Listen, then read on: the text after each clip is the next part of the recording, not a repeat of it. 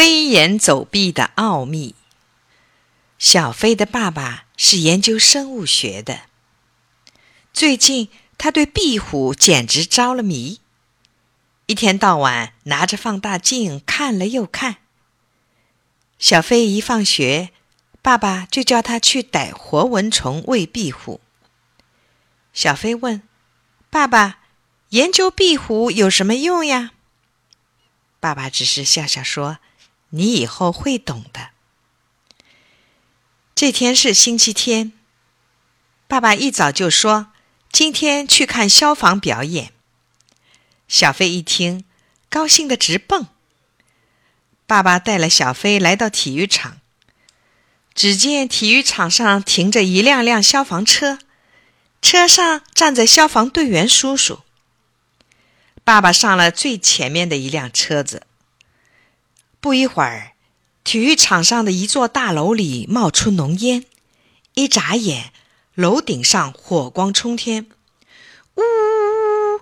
警报响了，消防车马上朝大楼开过去。消防队员们有的接水管，有的背上灭火器。小飞的爸爸。领着背水龙头的和灭火筒的消防队员，从平滑的大楼墙壁上笔直的向楼上爬。小飞见了，惊奇的差点叫起来：“嘿，真想不到，爸爸还有飞檐走壁的本领呢！”一会儿，大火扑灭了，人们围住了小飞的爸爸，祝贺他新发明的成功。小飞这才明白，原来今天的消防表演是试验爸爸的新发明呀。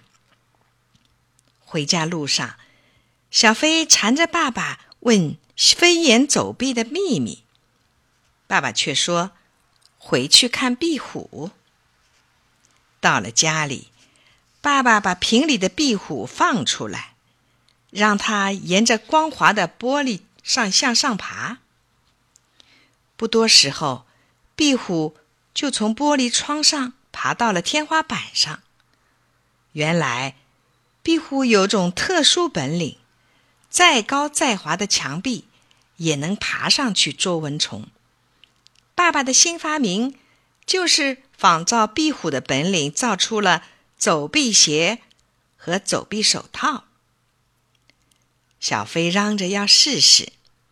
他戴上走壁手套，穿上走壁鞋，扑到墙上就爬。哈，小飞沿着墙壁爬，一会儿就上了天花板。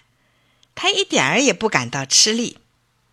小飞说：“爸爸真神。”爸爸说：“这个发明用处可大了，有了它，造船的工人可以在万吨大轮船的船壁自由操作。”建筑工人不用脚手架就可以上去砌墙粉刷，登山运动员靠它爬上悬崖峭壁，可方便了。